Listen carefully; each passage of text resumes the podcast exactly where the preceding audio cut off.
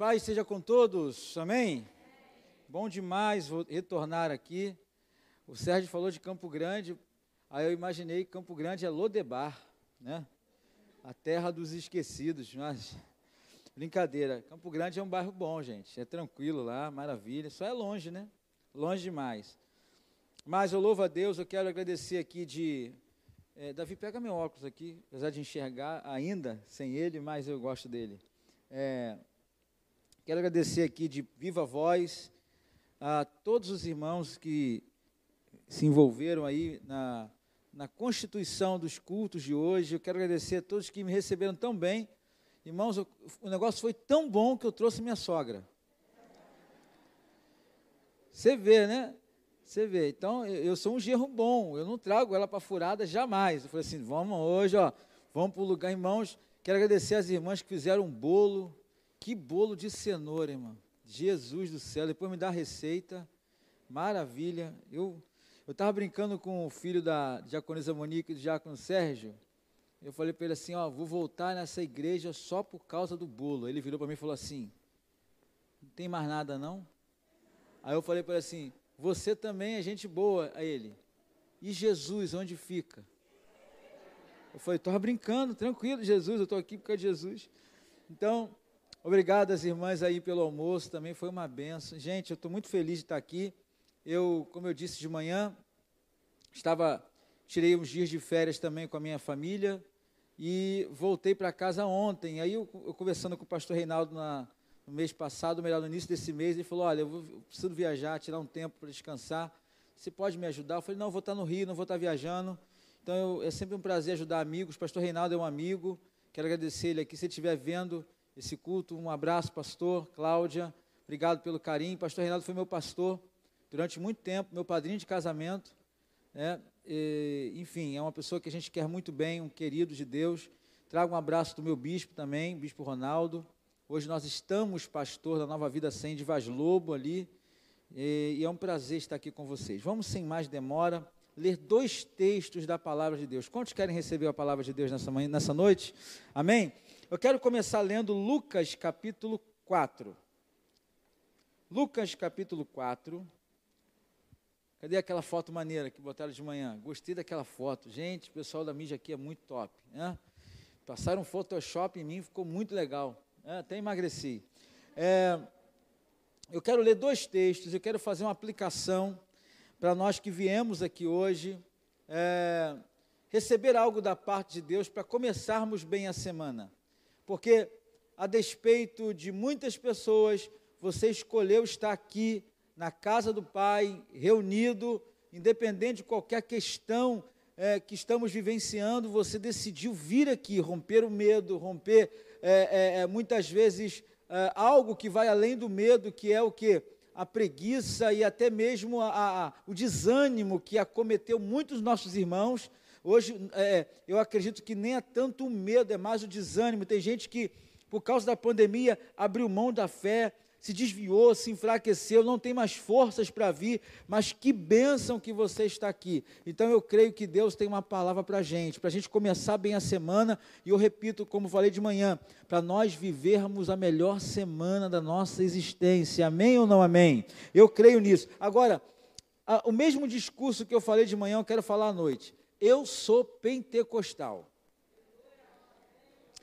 Eu não sou um pentecostal, aqueles extremos, é, que já entra na igreja rodopiando, nada contra, se você gosta, maravilha. Eu não sou nesse extremo, mas eu gosto de dar aleluia, glória a Deus, eu gosto de chegar na igreja, cantar, dizer amém bem alto, e se tem gente que fica do meu lado e não gosta, tem que se mudar porque eu gosto de dar amém. Então o pastor Reinaldo havia me falado que essa igreja também é pentecostal.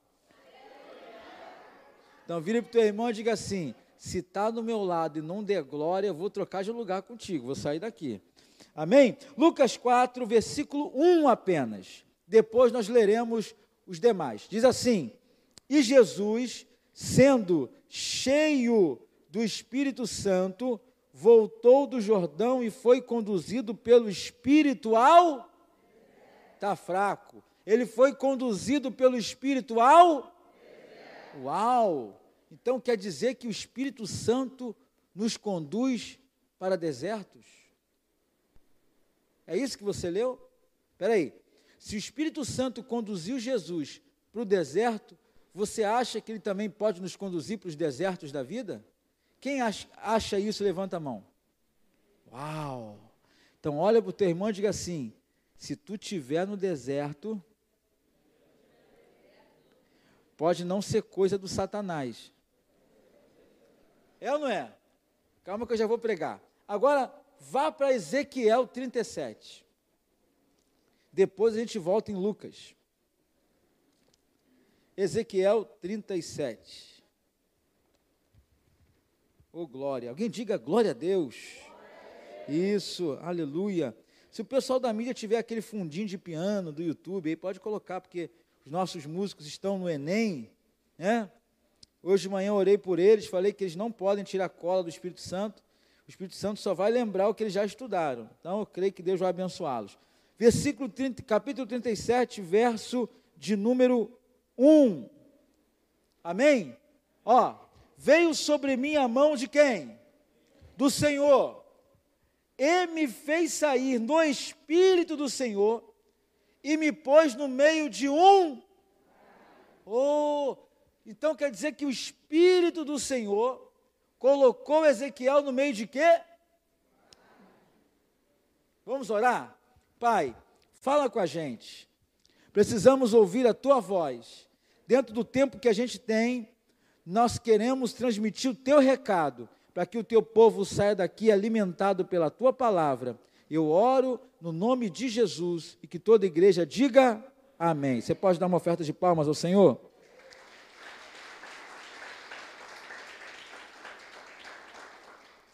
Maravilha. Vamos lá. Vamos trabalhar um pouquinho esse tema é, de deserto, de vale, né? Porque às vezes nós associamos desertos e vales a Satanás. É ou não é? Ah, estou passando por uma luta, por um problema terrível. O diabo me colocou nisso. O diabo me fez entrar. Mas nem sempre é o diabo quem faz. Às vezes é o próprio Espírito Santo te conduzindo. Nós lemos dois textos o primeiro de Lucas fala sobre o nosso Senhor Jesus Cristo.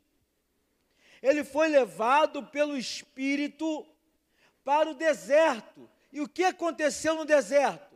Ele foi tentado por Satanás. E aí, ao ler esse texto, uma pergunta me veio à mente, veio sobre a minha cabeça. E olha que ela não é pequena, sou descendente direto de nordestino, com muita alegria.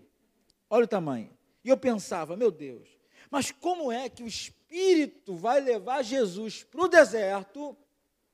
E as cenas dos próximos capítulos que a gente lê vai mostrar que o diabo tenta Jesus no deserto que o Espírito Santo leva.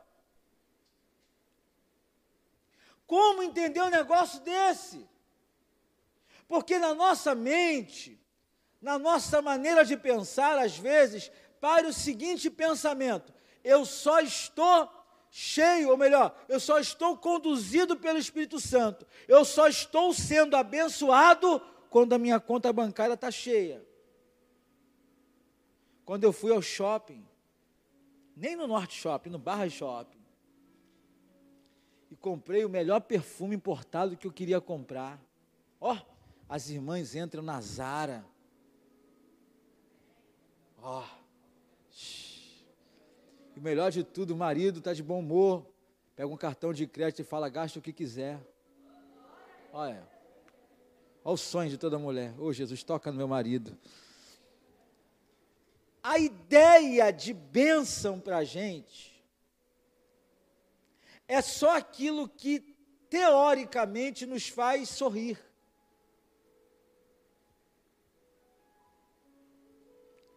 Há cerca de alguns meses eu botei esse aparelho na boca. Que coisa horrível. Gente, é uma coisa terrível. Ainda teve um. Satanás criou uma tal de espaçador. Foi o Satanás que criou aquilo. Uma borracha que você coloca entre os dentes para abrir o dente. Quando tem que bandar. Enfim. Irmão, mas dá uma dor um teco terrível. E é um negócio que entra aqui, entra lá, e puxa. Quando puxa, não pode comer nada duro, que dói e tal. E eu falo, meu Deus do céu, mas que coisa terrível! Isso é terrível, terrível. Mas daqui a um tempo, o que é terrível traz um resultado positivo. Está pegando a mensagem? Não. Hã? O conceito de bênção para a gente é quando não há dor, é quando não há choro, é quando não há sacrifício, é quando não há nenhum tipo de enfrentamento. Está tudo bem, estou na bênção, está tudo maravilhoso, vai tudo mil maravilhas, Deus está me abençoando. Agora, e se eu te disser que Deus te abençoa muito mais quando você está no deserto? Porque no deserto, vamos fazer, vamos fazer algumas falar um pouquinho sobre algumas características aqui. Deserto é lugar de comida em abundância? Não. Alguns cientistas ou biólogos ou quem é que, ge, ge, geógrafos, não é isso? Geógrafos que tra, trabalham ge, com geografia, enfim.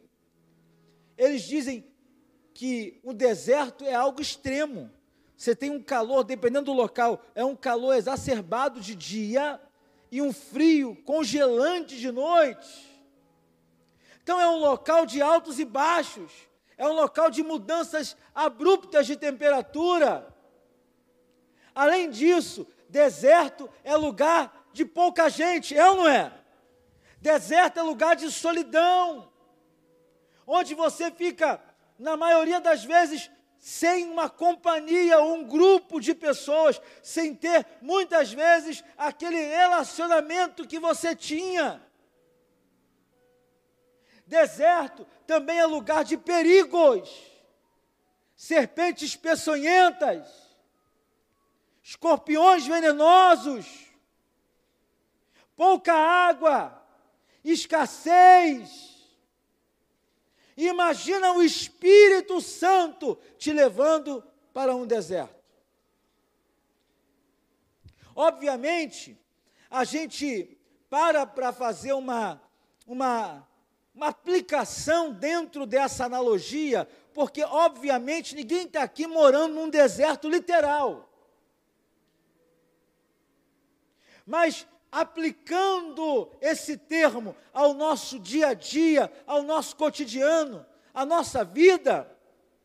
Talvez, se não todos, a grande maioria aqui tem ou está atravessando desertos na vida deserto no casamento, deserto na saúde, deserto nas finanças. Eu contei aqui um pouquinho de manhã algumas lutas que eu passei e eu disse, irmãos, não é a intenção de dar testemunho, porque tem gente que pega o microfone, ah, essa igreja aqui é uma benção. Mas lá, é, na, na, algumas igrejas que eu conheço, vou nem falar mal da minha, que gente vai assistir esse link e fala assim, você falou mal da igreja, eu nem volto lá depois das férias. Né? Mas tem igreja que você vai, final de ano, tem aqueles pedidos de final de ano, é ou não é? Aí você pede, pede, pede, pede, pede, pede, pede, pede, pede, pede, pede, e aí depois fica, meu Deus, eu pedi tanta coisa que você nem quer que eu pedi. É ou não é?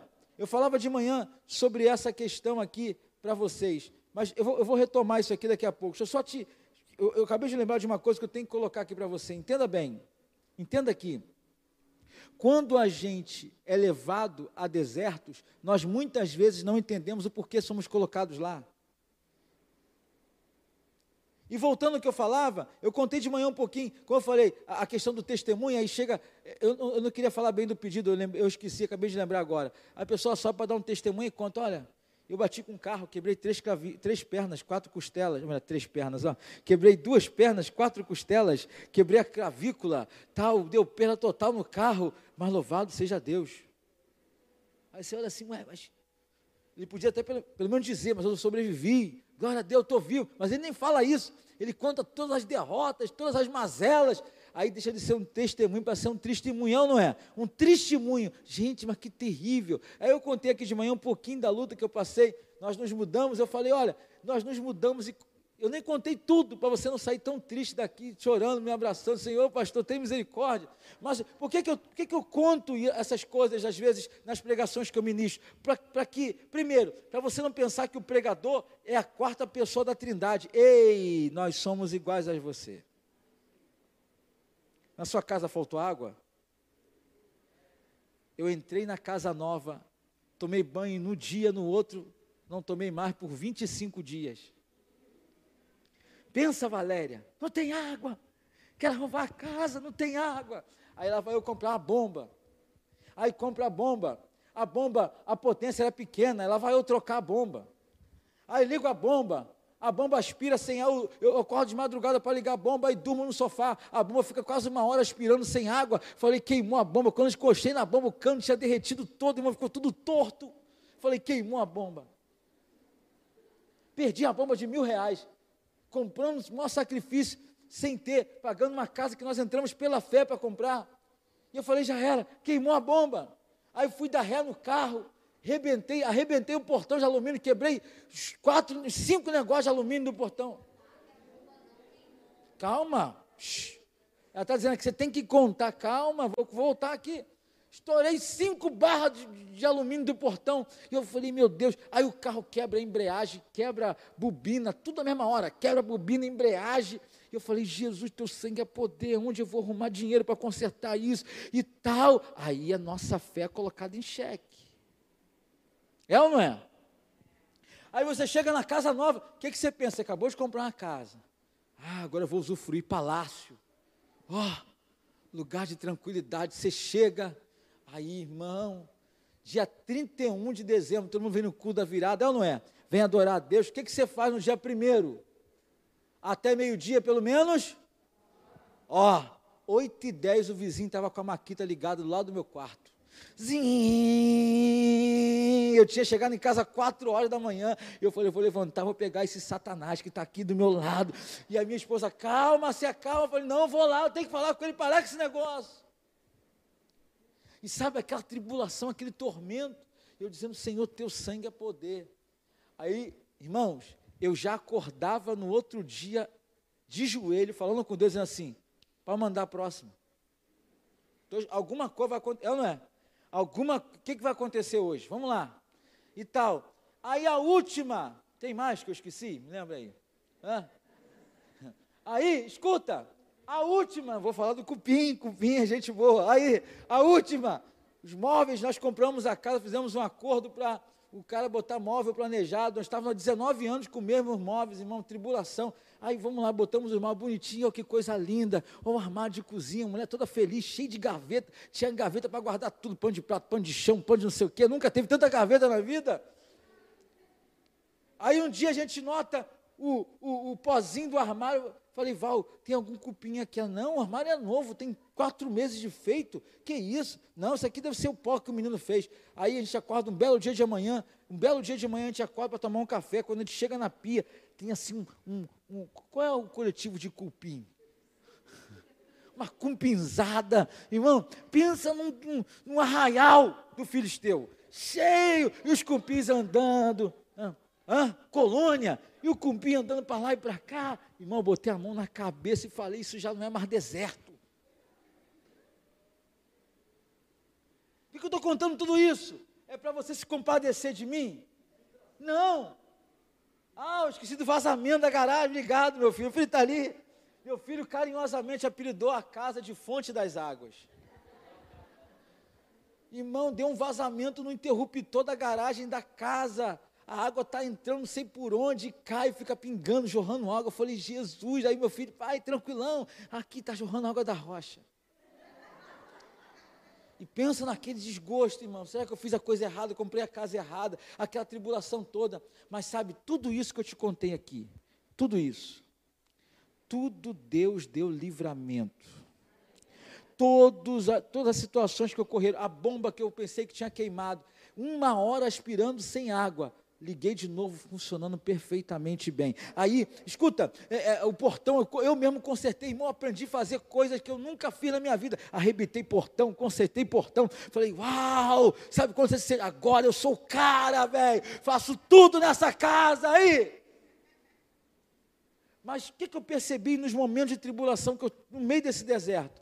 Deus falou comigo assim: estou permitindo tocar no que é teu, mas ninguém toca na tua vida.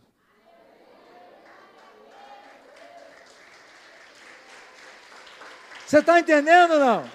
Aí, eu me lembrei, Val, do dia que a gente foi levar o Everton, que é um jovem da igreja, lá, deixar ele lá em Bangu. Nós voltamos da igreja com o Everton, entramos no shopping Bangu, deixamos e saímos na rua lateral. Quando saímos, o assaltante veio botou a pistola, ou a arma, não sei nem que treco era aquilo, no vidro do carro. Aí eu parei, levantei a mão. Val do meu lado, eu falei, meu Deus, Val vai gritar. E Val calmona, tal. O anjo deu maracujina para ela, ficou tranquila. E o assaltante, é, eu falei para ele assim: fica calmo. Ele, tô calmo. O senhor é que está nervoso. Eu falei, não, estou tranquilo, fica calmo. O que, que você quer que eu faça? Ele sai do carro. Eu falei, Val, sai do carro. Eu falei, vou abrir a porta. Abri a porta. Ele olhou, tal, me revistou. Falei, mano, fica calmo. Eu falei, tô calmo, cara. Tô calmo, tô calmo. Falei assim, mano, estou voltando da igreja agora, eu sou pastor. Ele virou para mim e falou assim: Você é pastor? Falei, sou. Vai em paz, pastor. Botou a arma, botou a arma na cintura, fechou a jaqueta, virou as costas para mim, vai na paz. Aí escuta, escuta só, ó, sabe aquela, aquela passagem de Pedro, quando Pedro, o pessoal tudo orando por Pedro lá, salva Pedro, Pedro está preso, aí Pedro bate na, na, na porta da, da, do local, a, a Rode abre a porta, vê que é Pedro, bate a porta na cara de Pedro e vai avisar, é Pedro, aí o pessoal que estava orando por Pedro, não, deve ser Pedro não, já reparou? A gente ora a Deus para Deus fazer milagre. Quando Deus faz, a gente duvida que Deus fez? É ou não é? Aí eu parei assim, eu e Val, falei assim para ele: Ei! Ó, oh, eu falando para o assaltante: Ei! Estou liberado. Aí ele virou assim: Tá, pastor, vai na paz. Aí eu lembrei disso, irmãos. Deixa eu dizer uma coisa para você aqui que está me ouvindo. Eu não sei o que está acontecendo na sua vida.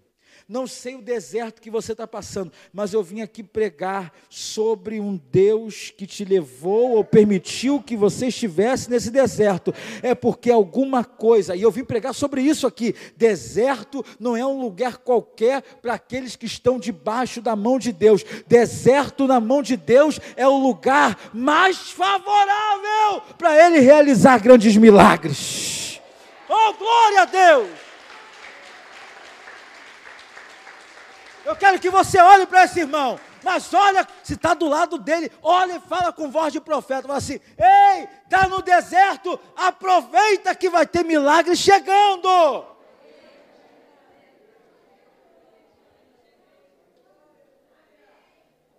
Aleluia, vontade de pular. Oh, glória! Ó, oh, Outra coisa, outra coisa. Volta lá em Lucas 4, por favor. Estou olhando o relógio. Tem um relógio maneiro ali, mas ele fica te.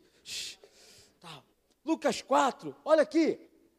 Deixa eu só fazer uma pergunta, porque eu preciso ter a certeza que eu estou pregando para o público certo. Tem alguém aqui passando por algum deserto na vida, em alguma área da vida? Uau! Maravilha! Então estou pregando para as pessoas certas, amém ou não amém? Oh, glória! Então vamos lá, ó, Lucas 4, bota lá, pessoal da, da mídia aí, né? quero ler, ó, oh, e Jesus, como é que ele estava? Então segura aí, você que gosta de anotar, anota, você que está em casa também. Primeira condição para você passar por um deserto tranquilamente é ser cheio do Espírito Santo. Não adianta passar por deserto na carne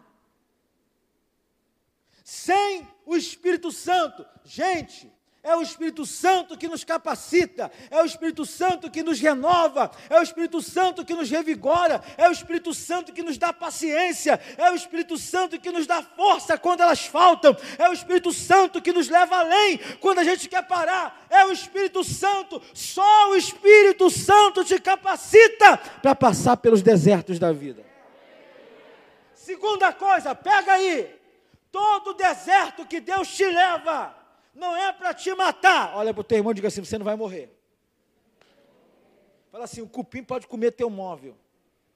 Ninguém fala. pode acontecer o que for, mas Deus não está permitindo esse deserto para te matar. Deserto é escola de Jeová. Eu vim aqui pregar para alguém que acredita. Você, eu, nós estamos matriculados na escola do deserto. Deserto, para quem crê em Deus, não é lugar de morte, é lugar de experiência. Deus está te dando experiência. Alguém acredita no que eu estou pregando aqui nessa noite? Você vai subir esse altar, vai pegar o microfone e vai dizer assim: Oh, lembra, eu passei por aquele problema assim assado, mas Deus realizou algo extraordinário na minha vida.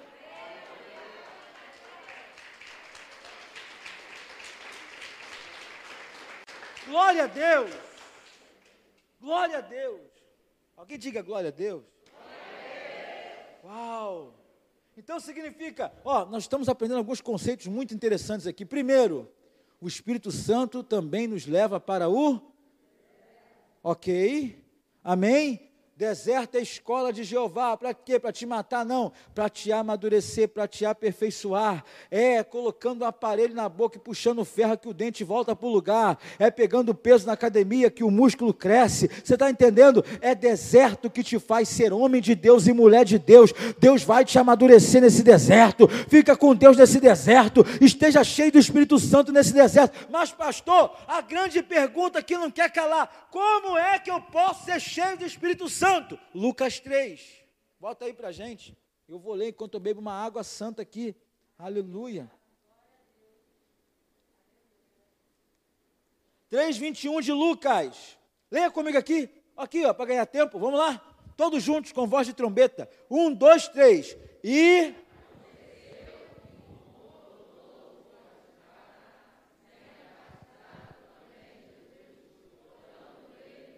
Opa! Peraí. Quer dizer que, eu não vou nem entrar no viés do batismo. Se tem alguém aqui que ainda não é batizado, a Bíblia diz muito claramente: quem crê e for batizado, entra na aula de batismo, no curso, não sei, procura os obreiros, seja batizado. Eu quero me ater a esse viés aqui. A esse viés aqui, ó. Ó, aqui. Orando ele.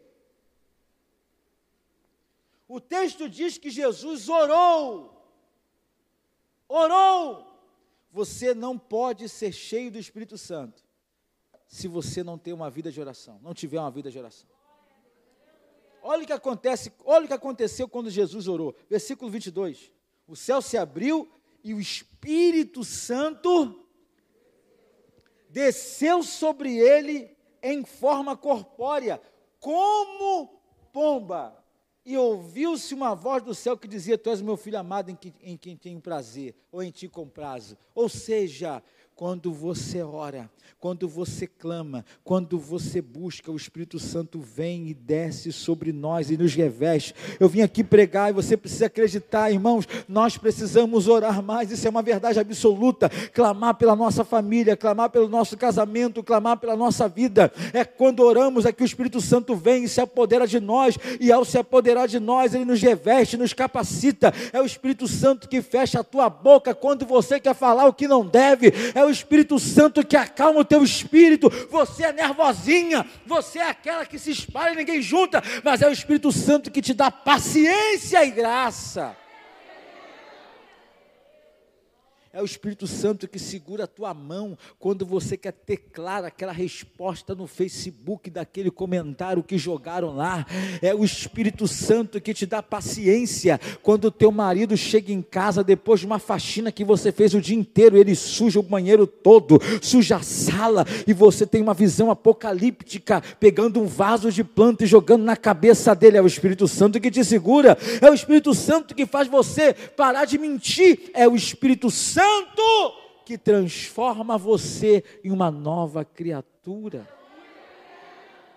Quem aqui precisa do Espírito Santo? Eu preciso. Se o Espírito Santo não estiver em nós, gente, a gente é ruim demais. É ou não é? Tá eu não sou ruim, não. Você não é ruim, não? Tá bom. Qual é o sentimento que você tem quando alguém te fecha na linha amarela? Está tranquilão, entra um endemoniado de Gadara na tua frente. Você diz assim, ô oh, querido, aleluia, estou sentindo a presença de Deus na sua vida. É isso que você faz, não? Hã? Qual é o sentimento que tem ou que te passa quando alguém comete alguma injustiça com você?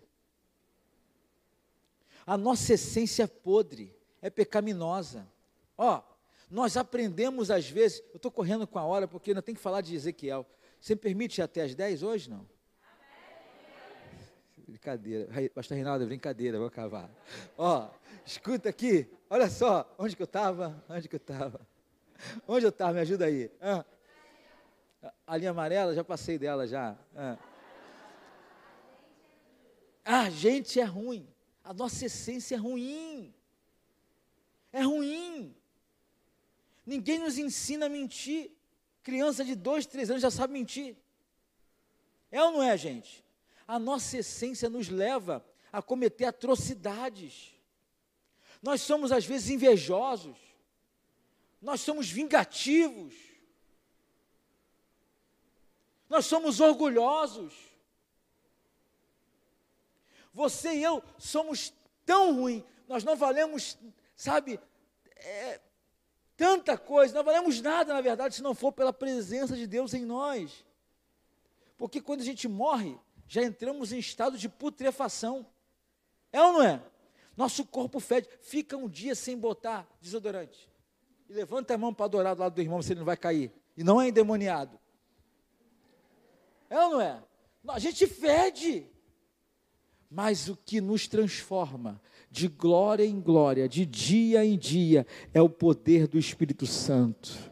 Eu vejo pessoas subindo nesse altar que antigamente estariam agora num bar enchendo a cara de cachaça, caído pelo canto, ou então drogado, mas a mão do Senhor trouxe e o Espírito Santo está transformando de glória em glória, de fé em fé. E outra coisa, o Espírito Santo é a garantia e a certeza que nós não estamos sozinhos nesse deserto. Foi o Espírito Santo que levou Jesus para lá e o Espírito Santo estava com ele. Eu vim aqui profetizar para quem acredita você, eu, nós não estamos sós nesse deserto, o Espírito Santo está conosco.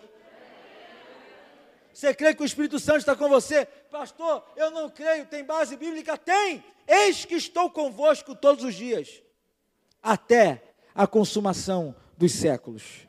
Pode parecer que você está sozinho, mas o Espírito Santo está com você. Você pode dizer amém por isso? Então, ok, o Espírito Santo leva Jesus para o deserto. Jesus é tentado pelo diabo. O Espírito Santo é que faz você lembrar da palavra, porque Ele é a palavra. Jesus combate o diabo pela palavra. Jesus combate Satanás usando a palavra. E é isso, irmãos, uma das missões do Espírito Santo é nos encher do poder e da autoridade da palavra. O outro versículo que nós lemos, o outro texto que nós lemos, foi de Ezequiel 37. O texto abre dizendo o seguinte: estava sobre mim, não é isso? Bota para mim lá de novo, por gentileza. E a mão do Senhor veio sobre mim. Vem cá, meu filho, por favor. Eu gosto de ilustrar isso aqui. Vem logo, varão. Isso. Bonitão, parece com o papai. Olha aqui. Olha o texto. Veio sobre mim o quê? A mão do Senhor. Em outras traduções diz: E a mão do Senhor estava sobre mim. E essa mesma mão pega Ezequiel e leva Ezequiel para dentro de um vale. Agora, por que eu trouxe o Davi aqui comigo? Por quê? Eu quero que você visualize isso. A mão do Senhor, você vai andar e eu vou estar atrás de você, meu filho, anda para lá. É a ideia, a ideia desse texto é isso aqui. Ezequiel está andando, mas a mão do Senhor está sobre ele. Ó, oh, olha, ele vai para a escola, a mão do Senhor vai junto, vai, anda mais. Ele vai para a igreja, a mão do Senhor vai. E escuta, a mão do Senhor estava no vale como Ezequiel. Eu vim aqui profetizar, obrigado. Eu vim aqui profetizar sobre a tua vida. Você pode parecer que está sozinho, mas eu vim aqui dizer com toda certeza: a mão do Senhor está sobre nós. Aleluia, aleluia. Sabe, nós seremos levados às vezes a lugares que nós não entendemos, a situações que nós não compreendemos, mas eu vim aqui, talvez o pastor Reinaldo já até pregou isso aqui, mas você não ouviu, aí Deus tem que trazer um pastor de fora para dizer para você: ei, acorda, abre os teus olhos, acalma o teu coração, adore como nunca, continue exaltando, mantenha a fé, mantenha a esperança, porque as minhas mãos não estão encolhidas, as minhas mãos continuam sobre a sua cabeça.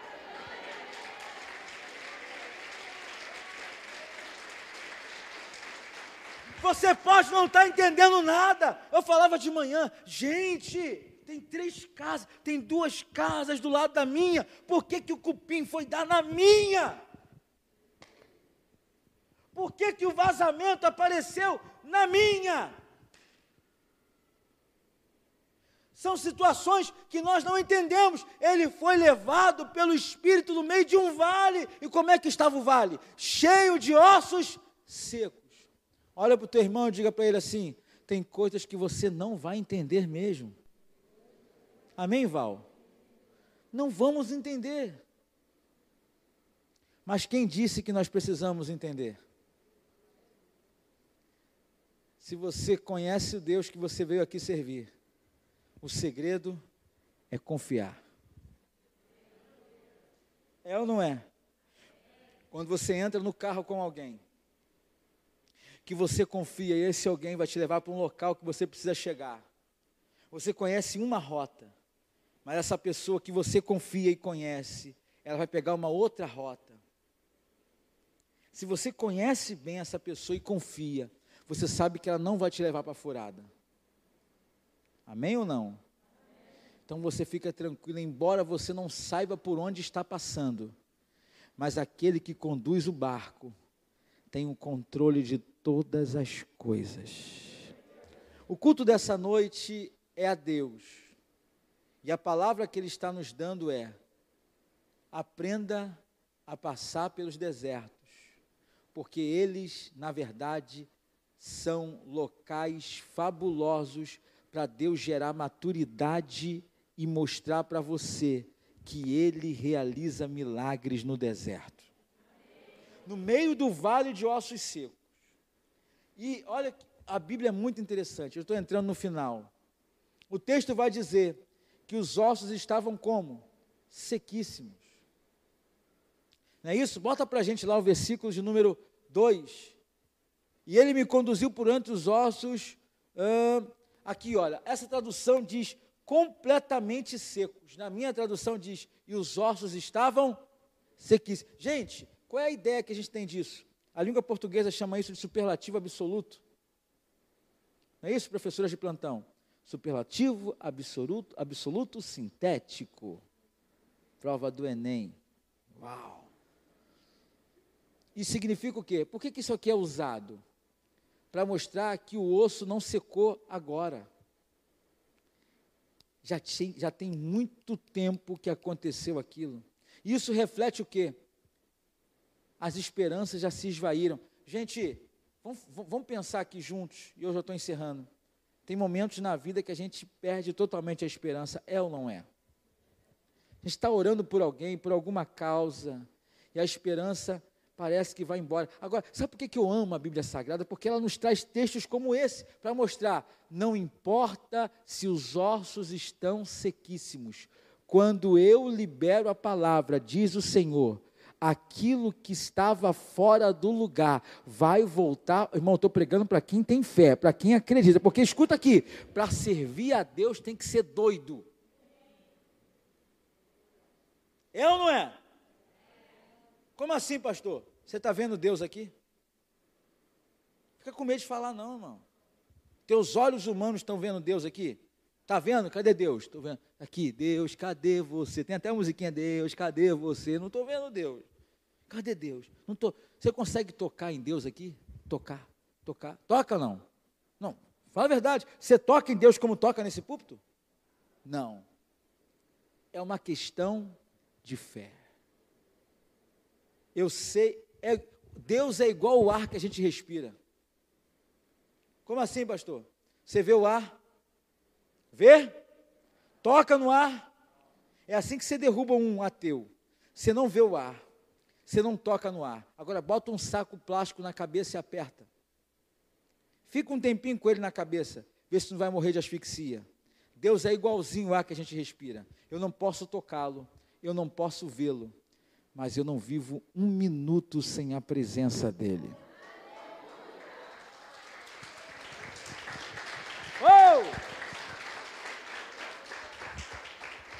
Eu termino a minha mensagem, a minha não, termino essa explanação, dizendo para você o seguinte: não importa como esteja a nossa situação, não importa o tempo que nós já estamos nesse deserto, não importa os ossos, o tempo que os ossos já estão no vale.